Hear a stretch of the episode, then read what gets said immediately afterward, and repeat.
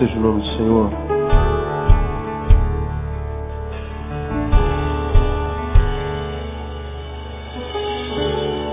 Abra sua Bíblia em Mateus, capítulo 26. Quero deixar uma, reflexão com os irmãos essa noite, na noite do amigo. Para a gente pensar a nossa relação, nossa amizade, o valor do amigo, do parceiro, da parceira.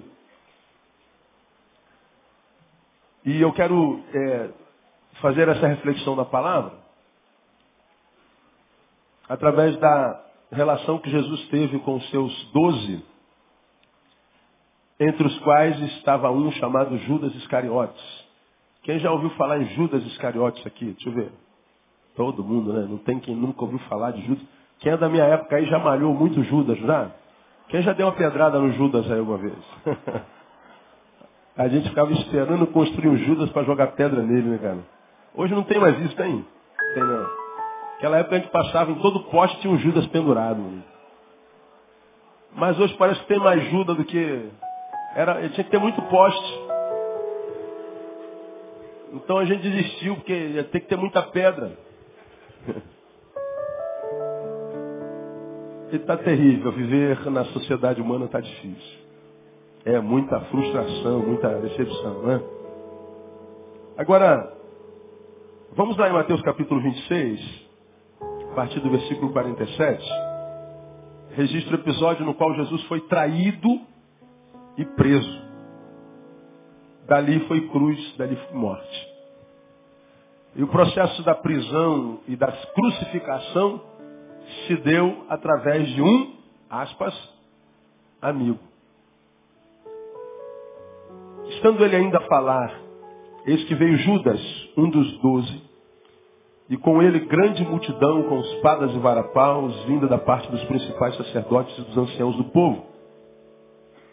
Ora, o que o traía lhes havia dado um sinal, dizendo, aquele que eu beijar, esse é, prendei-o. E logo aproximando-se de Jesus disse, salve Rabi! E o beijou. Jesus, porém, lhe disse, amigo, a que vieste? Nisto, aproximando-se eles, lançaram mão de Jesus e o prenderam. E eis que um dos que estavam com Jesus, estendendo a mão, puxou a espada e, ferindo o servo do sumo sacerdote, cortou-lhe uma orelha. Então Jesus lhe disse, mete a tua espada no seu lugar, porque todos os que lançarem mão da espada, a espada morrerão. Ou pensas tu que eu não poderia rogar ao meu Pai e que ele não me mandaria agora mesmo mais de doze legiões de anjos? Como, pois, se cumpririam as escrituras que dizem que assim convém que aconteça? Disse Jesus à multidão naquela hora. Saístes com espadas e varapaus para me prender como a um salteador? Todos os dias estava eu sentado no templo ensinando e não me prendestes? Mas tudo isso aconteceu para que se cumprissem as escrituras dos profetas. Então todos os discípulos, deixando-o, fugiram. Repita após mim. Então, todos os discípulos, uma vez mais, todos, deixando-o, fugiram. Judas traiu. E os outros onze? Fugiram. Deixando-o, fugiram. Durante um tempo eu li esse texto e ficava pensando, cara, Jesus arrumou uns amiguinhos que eu vou lhe contar, meu. Quem tem amigo como esse aqui, eu vou lhe contar. Preguei aqui alguns domingos atrás uma pessoa adolescente, inteligente. Tem muitos adolescentes inteligentes nessa igreja, meu não? Ah, pensei que eu não ouvi nada aí do lado esquerdo aí. Ele perguntou assim, pastor, posso fazer uma pergunta? Eu falei, claro. Eu gosto quando a pessoa para, posso fazer uma pergunta? Aí vem aquela pergunta bem cabeçona, que a gente não tem resposta. Eu gosto muito disso. E ele falou assim, pastor, Jesus escolheu os doze a dedo, não foi? Foi. Inclusive Judas também. Jesus se equivocou. Ele foi traído pelo cara. Você acha? Parece que ele se equivocou. Falei, eu acho que não. Por que, que Jesus escolheu um cara como Judas? Para mim é simples. Para que nós hoje soubéssemos que a comunidade daqueles a quem Jesus escolhe não é uma comunidade de gente perfeita. Jesus escolheu Judas para que nós aprendêssemos que a igreja de Jesus não é uma comunidade perfeita. Portanto, se eu recolho essa palavra como saber, eu não vou me frustrar quando na comunidade dos salvos existe alguém que pisa na bola, alguém que me feriu, alguém que me traiu, alguém que me difamou, alguém que, que pecou, alguém que, alguém que. Poxa, mas pastor, na igreja não devia haver isso. Diga isso para Jesus, porque na igreja de Jesus se ajudas. Portanto, ele diz, olha, quem pretende caminhar com os meus, ser com o meu povo, não pense que vai ser com um grupo de anjos, não. É gente. Gente erra mesmo. Lá estava Judas, para servir de exemplo para todos nós. E Judas não é muito pior do que os outros, porque os outros fugiram. Nossos amigos não são perfeitos. Quem pode dizer amém aí? Diga sempre seu amigo, quem está do seu lado assim, eu sei que você não é perfeito, amigo. Agora, às vezes a gente exige perfeição dele, né? Às vezes a gente exige perfeição. Mas ele não é amigo. Ele não é amigo, não, amigo ele é.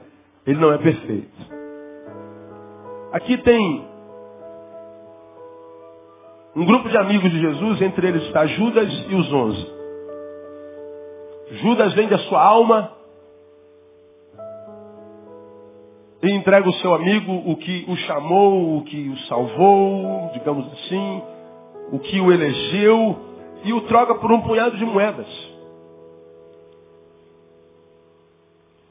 E o pior, quando ele vem para entregar Jesus, ele diz assim, ó, vocês vão saber que é Jesus, porque eu vou dar um beijo nele. Eu vou dar uma demonstração de carinho. Eu vou agir como se eu fosse um amigo íntimo. E era. E ele chega perto de Jesus e de forma cachorra, desculpa o texto, ele diz assim, salve, Rabi. E deu-lhe um beijo. Jesus, que é tremendo, fala assim, amigo, aqui vieste, como que se não soubesse. Mas sabia, mas o que ele queria dizer para Judas? Você não está sendo meu amigo, mas eu continuo teu amigo. Quando você me beija é falsidade, mas quando eu te digo amigo é verdade. Você está entregando o teu melhor amigo. Você está traindo aquele que mais te amou. Você está traindo aquele que mais investiu em você. Daí para cá é falsidade, mas Judas, daqui para aí é verdadeiro. Eu ainda posso chamar de amigo. Então Jesus se relacionou com Judas e se relacionou com, com amigos, portanto se relacionou com amigos falsos e com amigos verdadeiros. Agora, essa ideia de quem é verdadeiro e quem é falso é uma das nossas mais, mais importantes missões, saber quem é verdadeiro e quem é falso, porque a aparência não diz, não revela mais nada. A gente pode pegar um cara mauricinho, de terno e gravata, cabelo engomadinho, bonitinho, com cara de santo. Às vezes o cara é um capeta. Aí tu pega um cara todo underground, com, com, com moicano, cheio de tatuagem, com um parafuso na orelha, vestido de preto. E o camarada, às vezes, o camarada às vezes é um santo, cara, é um anjo. A gente só foge dele por causa da aparência. Mas se você transcender a aparência e buscar a essência, você vai ver que está se relacionando com um anjo. Aliás, essa é uma das grandes prerrogativas do Ministério Underground. A gente descobre que aquele povo que mais parece sinistro é o povo mais doce da terra. Então, a aparência se engana. A gente não sabe quem é quem, a gente não sabe quem é verdadeiro, quem não é, mas essa é uma das nossas mais importantes missões. Porque se de um lado eu não posso andar só, do outro lado eu não posso confiar em ninguém, o que, que eu faço? Sozinho a Bíblia diz, não é bom nenhum. Solidão faz mal para a existência. Solidão não é plano meu para a vida de ninguém desde sempre. Você precisa se relacionar. Mas, pastor, é, é, não, não se confia em ninguém.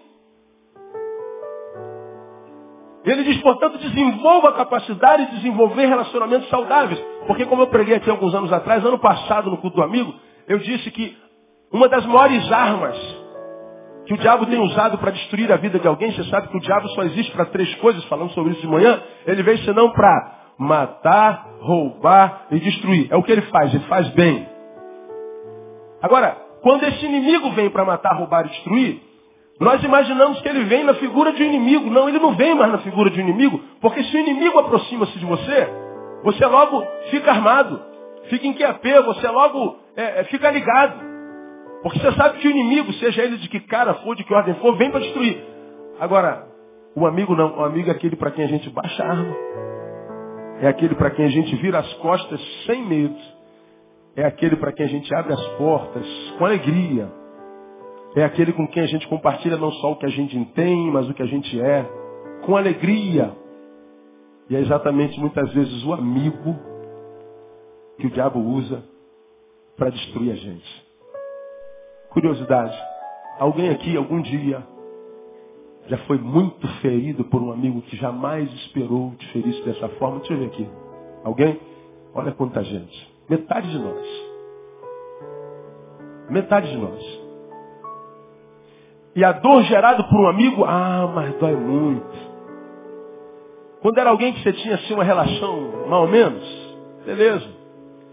Pô, mas quando é alguém com quem você foi tanto tempo, quando é alguém com quem você compartilhou intimidade, quando é alguém para quem você abriu a porta da sua casa, a intimidade da sua esposa, do seu marido, quando é alguém em quem você confiou cegamente, porque é um crédulo, é um crente. Isso não é defeito, isso é virtude. Crer nas pessoas não é defeito, é virtude. E esse alguém abusando da tua verdade, da tua sinceridade, te apunhalou, e muitas vezes adoeceu, roubando de você ou de alguns de nós a capacidade de crer em alguém de novo. Porque essa incredulidade que nós temos no outro, no homem, é produto da dor que outros homens geraram em nós. Eu só tenho dificuldade de crer nela, porque ela me machucou. Aí ela me feriu, então todas as mulheres são iguais. Ele me feriu, então todos os homens são iguais. Toda vez que eu me relacionei, senti dor. Então todos os relacionamentos só geram dor. Não, esse diagnóstico não é certo. Todavia, os traumas do passado interferem no presente e me roubam a capacidade de sonhar com o futuro. Então a arma que o diabo tem usado hoje, ou que o inimigo tem usado hoje para desconfigurar o que nós somos, é o amigo. Por isso, fazer amizade hoje é muito sério, é muito grave necessário, extremamente necessário. Não dá para caminhar sozinho, gente, não dá. Todavia a gente tem que aprender a se relacionar, porque senão a gente perde anos preciosos da nossa vida. A gente joga tempo precioso da nossa vida no lixo. E Jesus, ele nesse texto nos dá três dicas para como a gente pode de alguma forma analisar o que é uma verdadeira amizade, o que é um verdadeiro amigo. Primeira coisa que Jesus me ensina, o verdadeiro amigo, ele tem uma visão ampla, diversificada, das relações de amizades que seu amigo tem. Vou repetir, o verdadeiro amigo é aquele que, quando comigo, tem uma visão ampla, tem uma visão ah, diversificada das relações de amizade que eu tenho. Ele olha para mim e entende de uma forma ampla que embora eu seja o seu melhor amigo, eu não sou amigo só dele. Eu tenho outras relações que são tão importantes na minha vida quanto aquela que eu tenho com ele. Portanto, vai mastigando aí. O amigo quando é amigo verdadeiro, ele nunca vai ser possessivo. Ele vai entender que eu sou, embora seja o melhor amigo dele, eu não sou propriedade dele. Ele vai entender que estar com ele é muito bom e a minha presença nele ou nela faz muito bem, mas a despeito disso, a minha visão sobre ele tem que ser ampla. Eu preciso liberá-lo Porque ele só é o que é, porque se relaciona com outras pessoas também com as quais ele se relaciona. Além disso, além dessa visão ampla, esse amigo sabe pôr valoração em cada uma dessas amizades. Eu vou, vou explicar isso aqui para você. Resumindo, o verdadeiro amigo sabe que o seu amigo não é amigo apenas seu. E a sua relação, portanto, é mais ampla e ele sabe discernir o grau de importância de cada uma delas. Vamos lá. Judas não considerou o que Jesus era para todos os outros. Judas não considerou o que os outros eram para Jesus. Judas, quando esteve com os fariseus, negociando, quanto é que você paga aí, brother? Ah, eu te dou 10. Que 10? Você está maluco, rapaz? Não estou te entregando um apóstolo, estou te entregando o Messias. Estou te entregando o Salvador. Quero 50. 50 é muito, dou 20. Vamos fechar em 30. Fechou em 30. Ele aqui, fazendo negócio com o seu amigo, não considerou o que, que aquele amigo Jesus era para Pedro, Tiago, João, o que, que ele era para Maria, para José, o que, que ele era para o universo, o que, que ele era para Deus. Judas era um amigo que só pensava em si. Talvez você fale assim, mas pastor, Judas nem amigo era porque ele traiu. Pois é, essa é uma forma de traição. Mas quer ver como é que a gente trai sem perceber?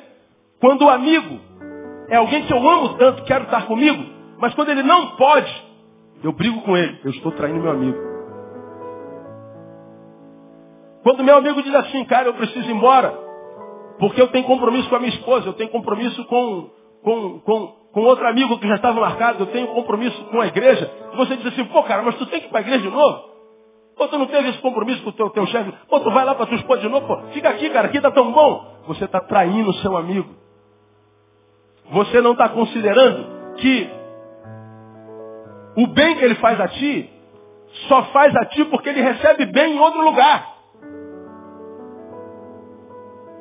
O amigo que está sentado do seu lado aí, ou não, que te faz tão bem, ele é o quê? O resultado dos encontros que ele tem na vida. Portanto, ele é como é, não só porque anda contigo. Ele é como é porque ele tem outros amigos. Ele é como é porque tem a esposa que tem, o marido que tem, a mãe que tem, o pai que tem, o pastor que tem, a igreja que tem, o patrão que tem, o filho que tem. É por isso que ele é assim. Agora, quando você que é amigo não entende que ele precisa te deixar para se relacionar com outros, você o trai, mesmo que seja por excesso. Isso não é ser bom amigo. O verdadeiro amigo, irmãos, ele sabe valorizar as nossas relações. Judas não considerou nada. Para os que são como Judas, os amigos que eles têm, são só deles. Eles querem só para si. Ou quando pouco, que esse amigo seja primeiro deles, depois do resto. Pois é, isso não é amizade. Aqui entra algumas realidades. Todos nós temos amigos assim. Todos nós temos amigos assim. E o pior, nós não percebemos que muitos dos nossos amigos são assim e nem os nossos amigos muitas vezes sabem que assim são. Isso que é o, o, o, o, grande problema. E quando a gente vive essa relação, que é uma relação só emocional, mas não racional, ele é alguém que eu amo, alguém que eu gosto de estar. Agora, se eu amo, se eu estou apaixonado, seja, que seja a paixão da amizade, o, o amor filéu, não é? A, a gente é, se permite chegar para os defeitos. Acabamos de dizer que nosso amigo não é perfeito. Você acabou de dizer para o seu amigo, eu sei que você não é perfeito, amigo. Pois é. Só que quando nós estamos apaixonados pelo amigo, amamos o amigo, curtimos a presença do amigo, a gente não vê o defeito dele. E às vezes nosso amigo tem defeitos graves e a gente não percebe isso porque a gente está tomado pela emoção. Mas a verdadeira amizade, ela é uma amizade que passa por esse sentimento chamado amor, isso é emoção, mas que não exclui a razão para que a gente continue crescendo junto. Por que algumas amizades acabam? Porque elas vão sendo construídas só em cima da emoção. Quando a emoção fenece e a gente tem uma divergência de ideia, a gente rompe. E muitas vezes joga fora a amizade de tantos anos que fez tanto bem a cada um de nós. Tão bem. Quando é que o amigo não é tão amigo assim? Quando é que o amigo se assemelha com Judas? Quando ele não consegue perceber que, embora sejamos amigos deles, nós temos outras amizades. E aqui vai algumas características, por exemplo, do amigo Judas, mesmo que ele não saiba. Ser amigo Judas, olha que coisa interessante. É não incentivar o amigo a se ausentar. Quando se sabe que sua família precisa dele. Vou repetir. Quando é que eu não estou sendo tão amigo assim? Quando eu não incentivo o meu amigo a se ausentar. Vai, amigo. Vai embora, sai daqui. Quando eu não incentivo o meu amigo a se ausentar, quando se sabe que a família precisa dele. Quer ver uma coisa? Esse cara que está sentado do teu lado é amigo mesmo? Bom, eu acho que é, pastor, pelo amor de Deus. Eu chamei ele aqui, você falou para chamar o melhor amigo. E eu acho que esse cara aqui é meu melhor amigo. Dá uma olhadinha bem pro rosto dele, vê bem, vê bem. Veja só se é mesmo.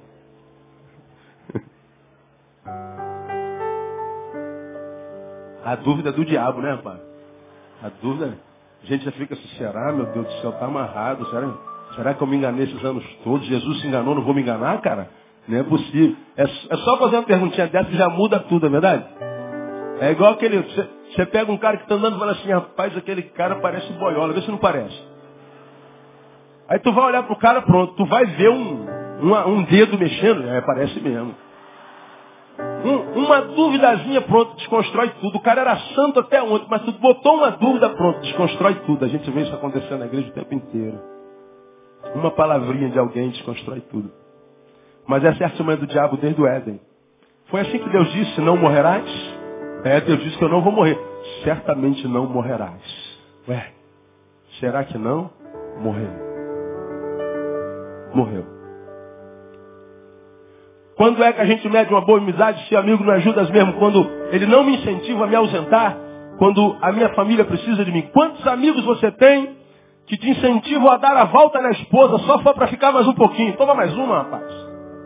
Tua mulher já ligou 15 vezes. Amor, onde é que você está? Estou no serão. Já tem 24 garrafas de cerveja ali. Aí você fala assim, pô, brother, eu vou ter que ir embora, minha mulher já tá me ligando. Ah, pô, pelo amor de Deus, cara. Quer o que? Tem mariquinha? Mariquinha nem usa mais esse negócio, usa. Isso é da minha época, meu, isso é dos Jurássicos. Pô, não, não acredito. Tu vai obedecer tua mulher? Pô, cara, eu preciso ir, cara, porque vou chegar lá e vai ficar bom. Pô, deixa de ser bobo, rapaz. Dá uma volta na tua mulher, diz que teu pneu furou, esvazia o step lá, pô. Olha, boa ideia do amigo, ó. Amigão. Esse, pô, esse cara, esse cara é meu amigo, pastor, tem um amigo que é criativo. Olha a ideia que ele me deu, esvaziar o meu step. Mas deu certo, pastor. Deu certo. Minha esposa não me encheu o saco. Pois é, você pensa que está sendo abençoado pelo amigo. Agora escuta uma coisa, irmão. Família é de fato tudo que nós temos na vida. Nós começamos na família e terminamos na família.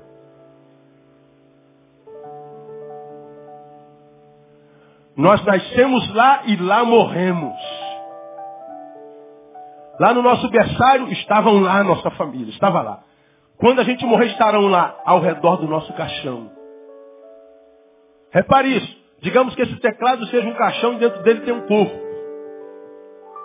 E o Joel não tem nada a ver com isso. Esquece Joel. Os amigos todos vêm no nosso enterro, mas do ladinho do caixão, quem está são os familiares. Nós, amigos, respeitamos a dor e a intimidade da família. Os amigos estão lá. Agora, na intimidade do ser, quando, quando de fato a vida esmaga, família. Antes dos amigos, Deus criou a família. Antes da igreja, Deus criou a família.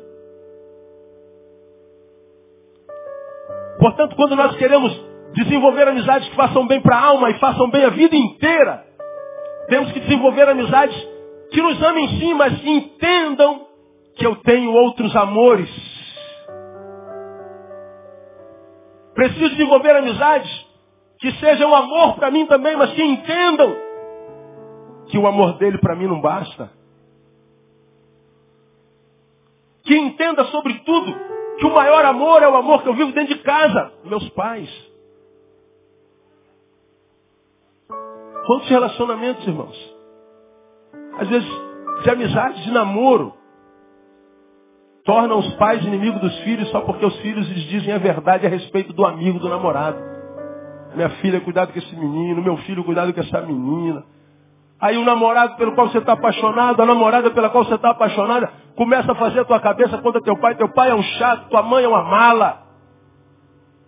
E você vai ficar obedecendo teu pai até quando? Você já não tem 18 anos, pô? Ah, manda teu pai te catar. E o que, que você faz? Você vai lá e manda teu pai te catar. Por causa de um amigo que não soube valorizar os teus outros amores. Não é amigo, irmão. Quantos amigos você tem que mentem por você a fim de limpar a tua barra com os teus pais? Os que fazem isso estão contribuindo para o surgimento de uma relação holográfica mentirosa e o pai da mentira é o diabo. Para eu não estar com ela, por estar com meu amigo, eu tenho que mentir. Amo estar com meu amigo. Mas o verdadeiro amigo diz assim, Neil, vai embora, cara.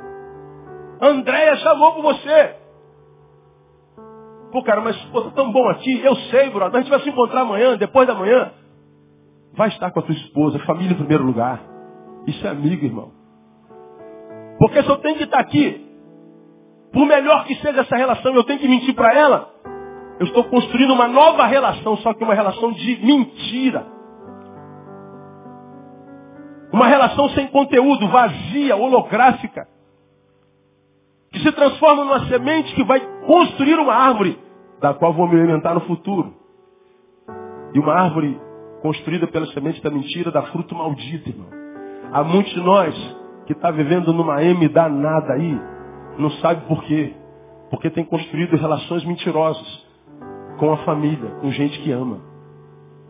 Muitas vezes incentivados por quem? Por amigo. Por isso a gente vê tantas decepções familiares. Nós imaginamos que estamos casados com um anjo. Nós imaginamos que somos pais de um anjo. E só imaginamos porque a imagem que ele passou para nós era essa, portanto eles mentiram. E se a gente não mentir, talvez a nossa frustração seja mínima. Se nós vivermos a verdade, talvez a gente não se frustre. Porque a frustração nada mais é do que a projeção que nós fizemos em cima de uma verdade a nós contada. Ele nos disse uma coisa, em função dessa coisa que ele me disse, eu acreditei, eu projetei algo. Essa projeção destrói relacionamentos. Então, o amigo verdadeiro, ele tem visão ampliada da diversidade das relações de amizades que o amigo tem. E não só isso, sabe pôr valoração em cada uma dessas amizades. E a gente sabe que um amigo não é verdadeiro quando ele não me permite me ausentar, quando ele tenta me prender, quando eu estou diante da necessidade de relacionamento familiar. Uma outra marquinha do amigo Judas.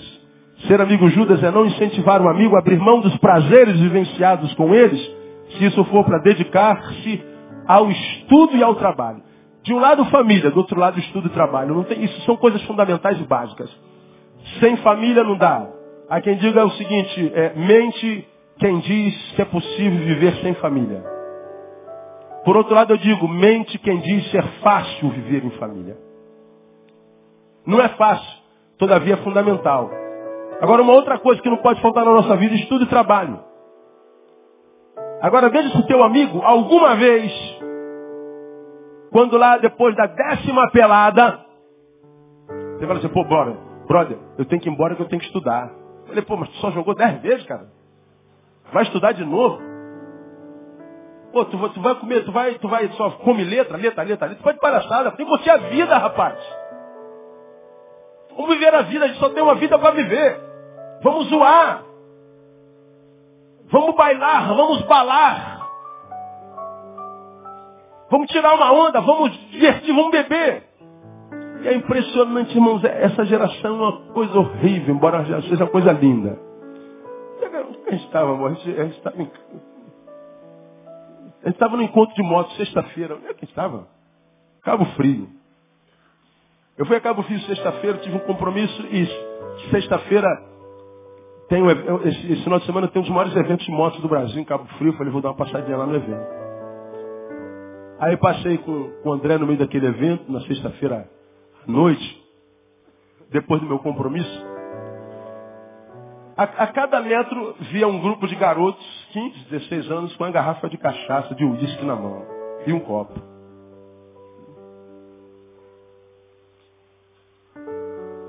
Eu, na minha velhice, fico imaginando o cara.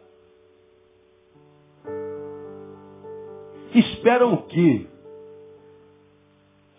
O lazer dessa gente hoje, a alegria, a espontaneidade, a celebração só acontece com estímulos exteriores. Não há como mais ser feliz realizar, celebrar sem que esteja debaixo do estímulo de alguma droga, mesmo que seja legalizada como álcool. Cada canto, em cada buraco, em cada 100 metros, tinha o quê? 20 mil pessoas ali, 10, 15 mil pessoas. Todo mundo amontoado, mas em cada canto um grupo de garotos com uma garrafa de uísque na mão. Não há mais a possibilidade de eu celebrar a noite inteira sem ter que acordar desgraçadamente amanhã de manhã. Eu não tenho mais como celebrar a noite sem ter que perder amanhã do dia seguinte. Eu não tenho mais possibilidade de ser alguém que vale a pena ser, sem que eu tenha que injetar alguma coisa no meu estômago, na minha veia, na minha cabeça. É, parece que essa geração não consegue mais. Agora veja, nós vivemos uma epidemia de crack no Brasil. O problema já é endêmico. As autoridades estão preocupadas, dizem, mas não fazem nada. Nós vamos chegar a um grau onde as cracolândias estarão em cada esquina. Você já viu uma cracolândia? Quantos já viram a imagem na televisão de uma cracolândia? Levante a mão assim. Todos nós. Restos humanos, já viram lá, não é? Troços humanos, coisas humanas, resquícios de um ser humano ali naquela cracolândia, uma vida desgraçada. Agora diga, quem foi que colocou a primeira pedrinha na mão de cada um deles? Um inimigo? Não, foi um amigo, irmão. Foi um amigo. Foi um conhecido.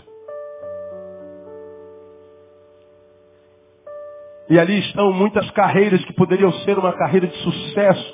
Muitos pais de família que podiam ser uma bênção, mães de família, gente que Deus poderia usar, mas que agora não pode. Porque tiveram que abandonar estudo, tiveram que abandonar trabalho, tiveram que abandonar tudo para curtir a vida. Só que a curtir a vida para essa geração é encher a cara e o corpo de coisas que vão matar, que só geram alegria naquele momento em que faz efeito. Mas quando acaba o efeito, revela a desgraça que se fez a noite inteira. Que amigos são esses, irmãos? Que amigos são esses que dizem assim, Neil, joga essa desgraça dessa cachaça fora, porque amanhã você faz uma prova, rapaz, some daqui, rapaz. Pô, mas a rapaziada, a rapaziada não tem, não tem que fazer, não tem que assistir você não. Some daqui, vai pra tua casa estudar. Isso é amigo. Amanhã você tem que acordar cedo, você tem emprego, a gente não, a gente já está perdido, mas você não. Isso é amigo. Agora encontra-se amigos assim na esquina hoje? Nossos filhos estão perdidos, irmãos. Os filhos dos crentes, os filhos dos pastores. A gente não sabe mais o que fazer. O que a gente mais escuta, pastor, o que, que eu faço? Eu não sei mais o que fazer com esse menino, eu não sei mais o que falar desse menino. Já tentei de tudo, já amarrei, já prendi, já proibi, já bati, não deu mais nada. Por quê? A das amizades. A arma que se usa é o amigo. Então, cara, escuta o que eu vou lhe falar, mulher, escuta o que eu vou lhe falar. Você só tem uma vida para viver. E como eu tenho dito aqui todo domingo, a maioria de nós, alguns de nós já passamos da metade. Já chegamos aos 40. E grande parte de nós olha para trás e viu que a primeira fase não foi boa. Se você olhar a tua história, você vai ver que você não tem nada, não fez nada, quem sabe, ou que fez o que tem não transformou a tua vida numa vida que vale a pena ser vivida. É uma farsa. O Senhor te traz aqui nessa noite para dizer, meu filho, você precisa mudar. Você precisa mudar o jeito de ir. Portanto, precisa mudar muitas vezes aqueles com quem você se relaciona. Meça bem as suas amizades. Veja se as suas amizades te aproximam da família, te aproximam do estudo do trabalho ou te afastam de lá. Te aproximam de Deus ou te afastam de lá. Porque se eles têm te afastado, por mais que você esteja apaixonado, essa paixão é só uma emoção que possivelmente te custará caro no final. E muitos de nós não acreditam e paga para ver. A gente que trabalha com gente, a gente vê todo dia como é que muitas histórias têm acabado. Estudo e trabalho são sinônimos de futuro. Logo, seus amigos, os que não te incentivam, não sabem valorizar os teus amanhãs. E eu vou dizer uma coisa para você, irmão. Se relacionarmos com gente que não valoriza amanhã é complicado.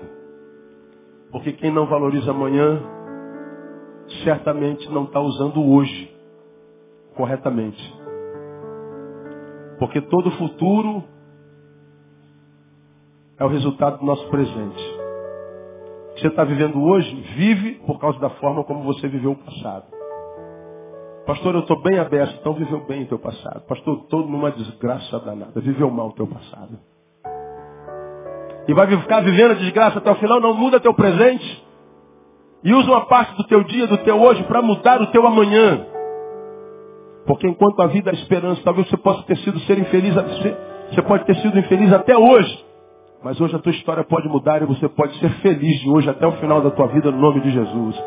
Diga assim para alguém que está do seu lado, o melhor de Deus ainda está por vir na tua vida, meu irmão.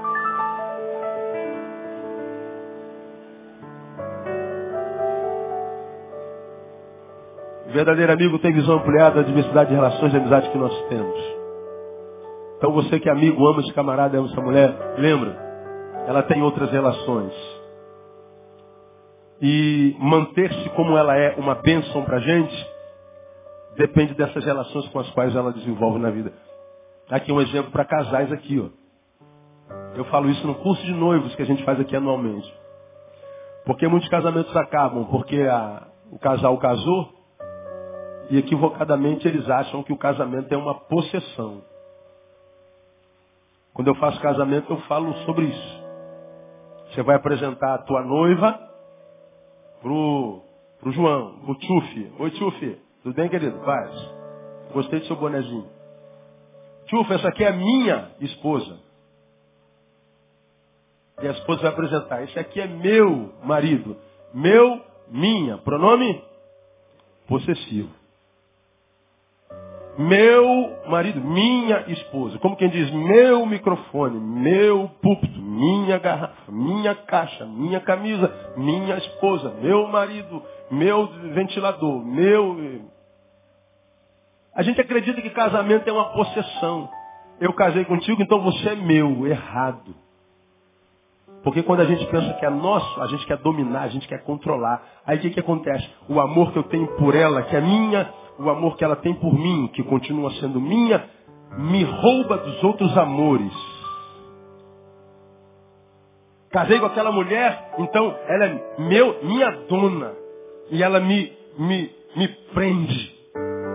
A insegurança dela e o ciúme dela, ou dele, me amarra, me transforma numa coisa, numa possessão.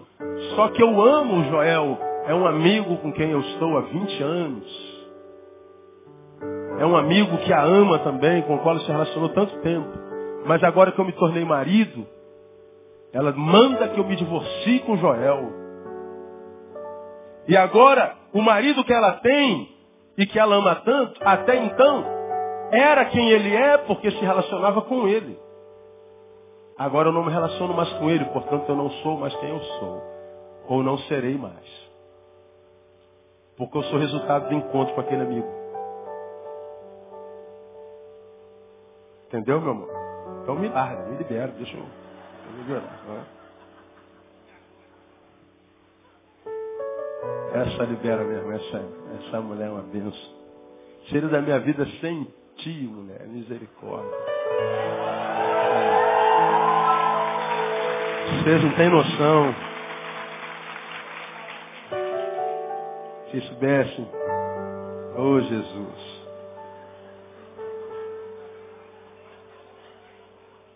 Sereu não é fácil não.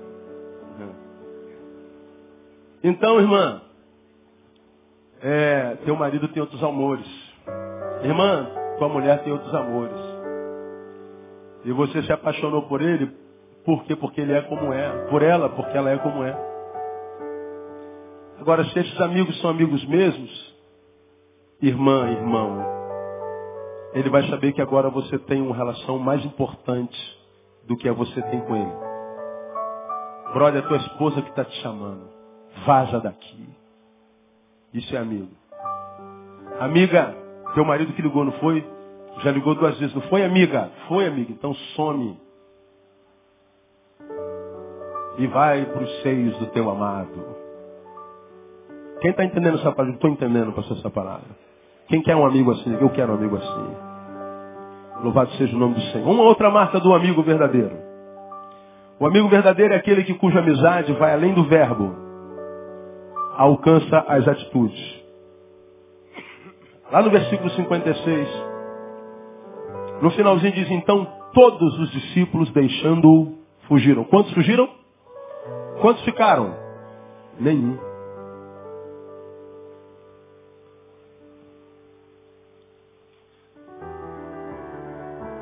Judas beijou e fugiu. Começou o tumulto. Começou a rejeição de Jesus, o espancamento de Jesus. Ou seja, a nuvem negra chegou, o dia mal chegou. E aí a gente assim, agora os amigos vão me dar cobertura. O que, que os amigos fizeram? Vazaram. Então os onze não são melhores que Judas, não. Os homens fazem parte da mesma laia, da mesma raça, a humana. A verdadeira amizade ela vai além do Rabi, salve. Ô meu brother, eu te amo, tamo junto. Tamo junto e misturado. Isso é lindo de ouvir. Agora a gente sabe quem é um amigo, irmão, quando todos os mais nos abandonaram, nos deixaram. A gente sabe quem é amigo quando tudo mais falhou e ele está lá. Quando você sabe que não tem mais nada a dar para ele, nada, eu não tenho mais nada para te dar.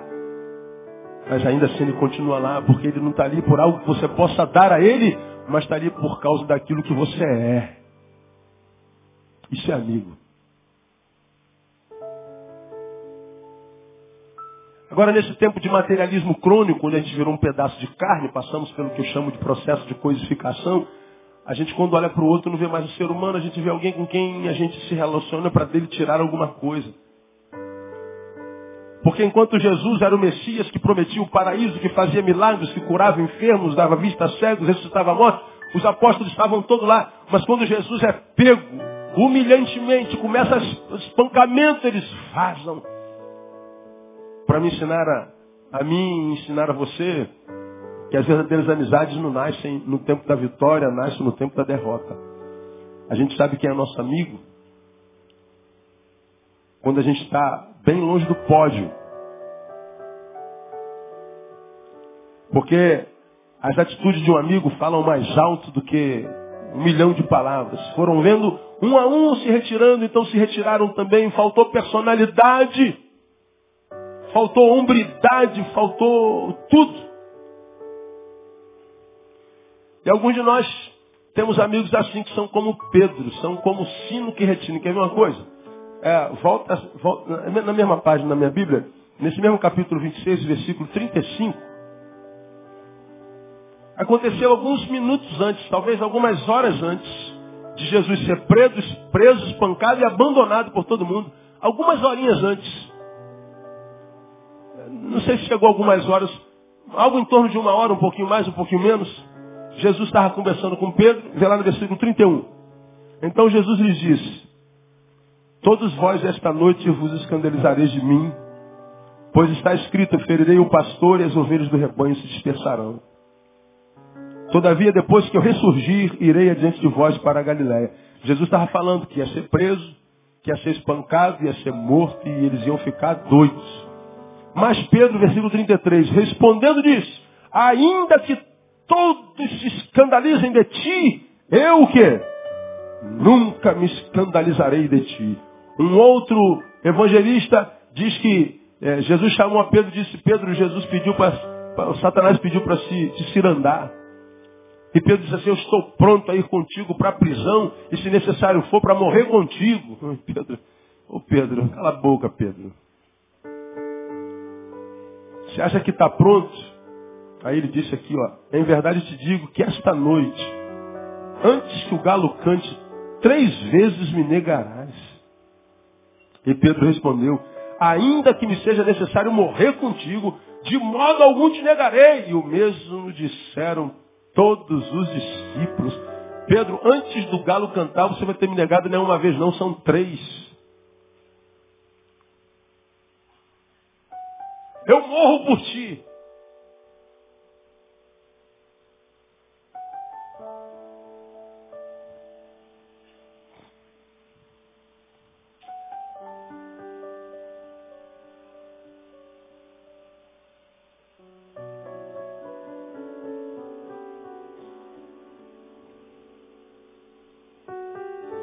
Passou algumas horas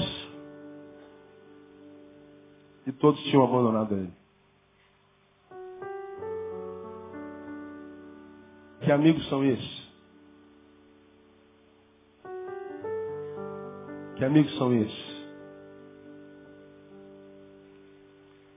Uma amizade vale a pena, irmão. Quando é uma amizade construída dentro da realidade daquilo que nós somos. Eu dei algumas semanas atrás uma palavra no encontro de pastores muito grande. E, por exemplo, a igreja evangélica fala muito de unidade, unidade, unidade, trabalhar a unidade, trabalhar a unidade, a gente é cada vez mais dividido.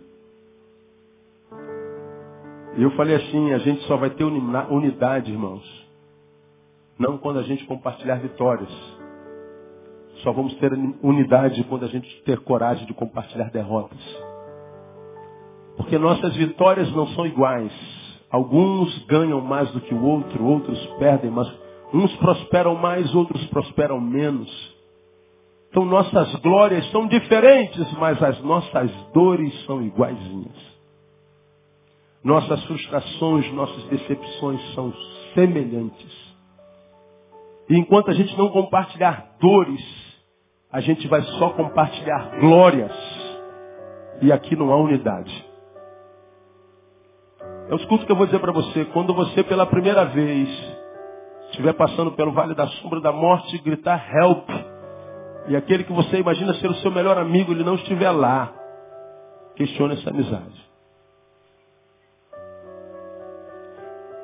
Conta essa história de um soldado, dizem que é verídica, diz que aconteceu no Vietnã, não posso afirmar. Debaixo de um terrível bombardeio, tiros para todos os lados, e eles fugiam, batendo em retirada, e todos correndo no meio do mato, desesperado com bala para todo lado. Ele tinha um amigo que ele conheceu no primeiro dia de guerra, e eles passavam um ano no Vietnã. E no meio de tiroteios, de balas, de, de, de, de trincheiras, há amizades verdadeiras se formam. Vocês sabem, quem é milico aqui sabe como é que a gente faz algumas amizades verdadeiras na caserna. A maioria não presta, é um querendo derrubar o outro. Mas quando a gente faz, faz amizade muitas vezes para a vida inteira. E eles estavam debaixo de intenso tiroteio, um dando, bora, bora, brother, vamos bora, corre, abaixa, abaixa, abaixa, corre, corre. E os dois correndo, correndo, correndo, quando eles estão no lugar seguro, um deles olha para trás e percebe que o amigo não estava lá. O amigo não chegou. E estava ele só mais um, um, um, pouco de soldados daquele pelotão. E ele ficou desesperado, procurando o amigo, o amigo não estava. E ele falou, cara, meu amigo não está aqui, fulano não está aqui, eu preciso voltar, eu preciso voltar. E o tenente segurou ele e disse assim, não, cara, você não vai, tem muito tiroteio. Pô, mas ele foi ferido, ele pode estar ferido, ele pode estar precisando de mim. Não, não vai, cara, não tem como você voltar. Ele fugiu da mão do tenente, ele voltou no lugar onde estava tendo ataque, ele correu, fugindo para cá, rastejando dali, desesperado, quando ele encontrou o corpo de seu amigo sem as pernas, mas ainda vivo.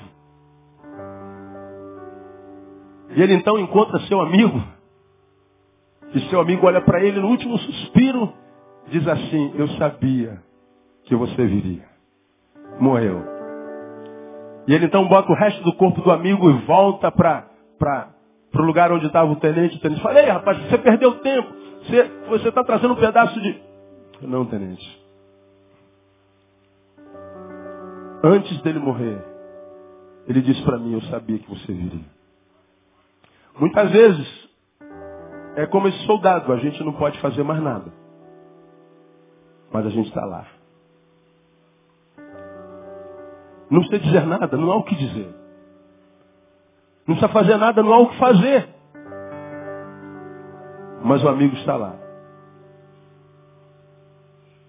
Isso é amigo. Vai além do verbo. Termino. Verdadeiro amigo é aquele que, como Jesus, nos valoriza pelo que somos e não pelo que temos ou fazemos.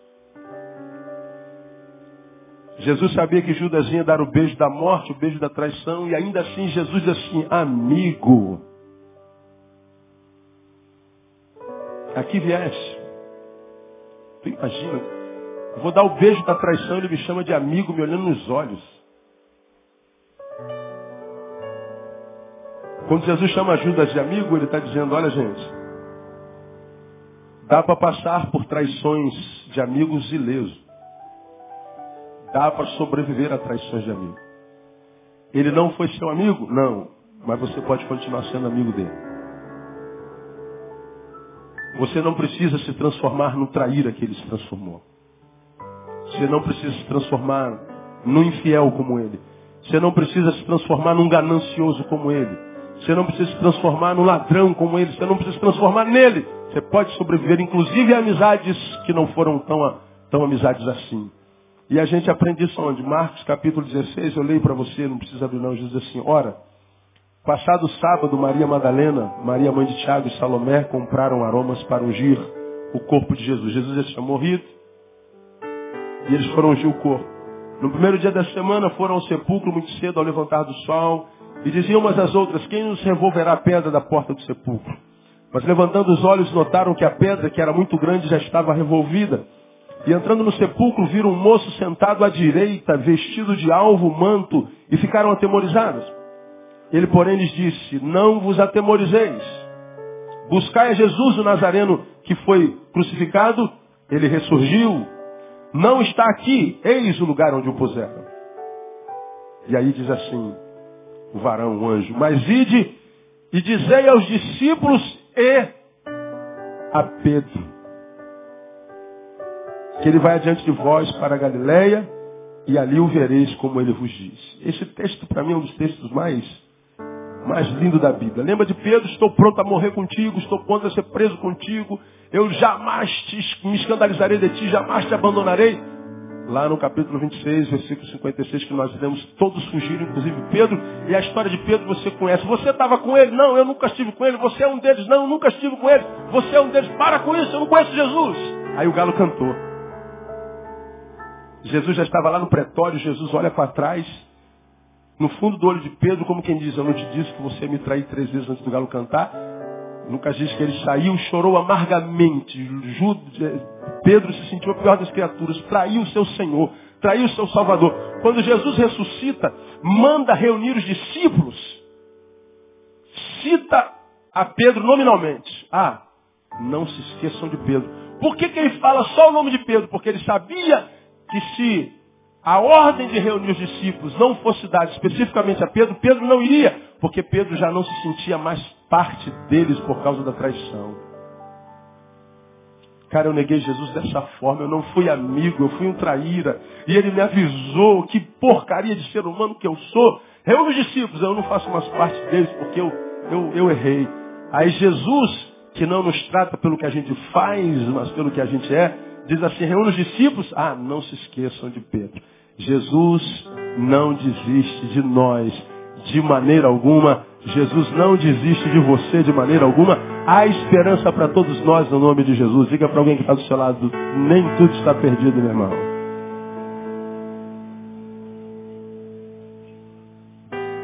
Amigo é assim. Amigo sabe que nós temos outros amores, ele sabe valorizar esses outros amores. Amigos vão além do verbo, vão na atitude. Não adianta dizer, eu me enforcaria por você. Eu, matar, eu me mataria por você, eu morro por você. Então, não precisa dizer isso, só, só age honestamente. Só isso. Não precisa falar nada, seja. E valorize pelo que é e não pelo que tem ou faz. Se assim acontece, a gente desenvolveu amizades tão profundas, tão verdadeiras, tão abençoadoras, que com essas pessoas, como disse Abraham Lincoln, nós vamos passar os melhores momentos da minha vida, da nossa vida. Às vezes nós não paramos para pensar nisso, mas os melhores momentos da nossa vida a gente passa com um amigo. gente está meio down, cabisbaixo, a gente liga pro cara, liga pra menina, troca 10 minutos de papo. Aí o dia muda. E às vezes não precisa falar nada, você está junto. Sentou do lado. Acabou. Esse amigo é um presente de Deus. Então, meu irmão, escuta o que eu vou lhe falar. Quando você olhar para o seu amigo a partir de hoje, olhe para ele como quem olha para um jardim. Um jardim para continuar vivo, pujante, bonito, visitável. Precisa ser podado, precisa ser cuidado, precisa ser tratado. Precisa ser protegido. Cuida desse amigo, dessa amiga, como quem é um jardim. E você como sendo um jardineiro. Não abandone as suas amizades. Não abandone aqueles que te ajudaram a ser como você é e quem você é. Não abra mão daqueles que ajudaram a construir o teu ser, ajudaram a construir a tua constituição emocional, espiritual e até biológica. Eles têm um peso grande na tua existência. E porque o diabo sabe disso, ele quer que você os deixe pelo caminho. Não faça isso. Porque quando você trata de um amigo, você trata de um jardim. E quando você trata dos jardins, você está voltando às origens. Porque quando Deus nos criou, Ele nos fez a todos jardineiros. Ele nos criou e nos colocou no jardim do Éden. A nossa função é ser jardineiro. E os nossos amigos são as flores.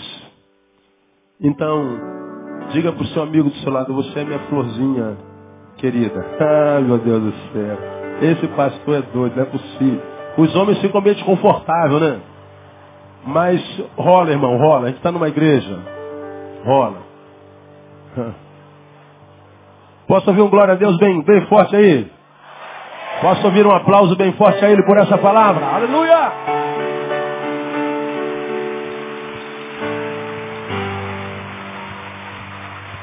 Aleluia! Obrigado, Deus, por tua amizade, por tua palavra. Louvado seja o teu nome.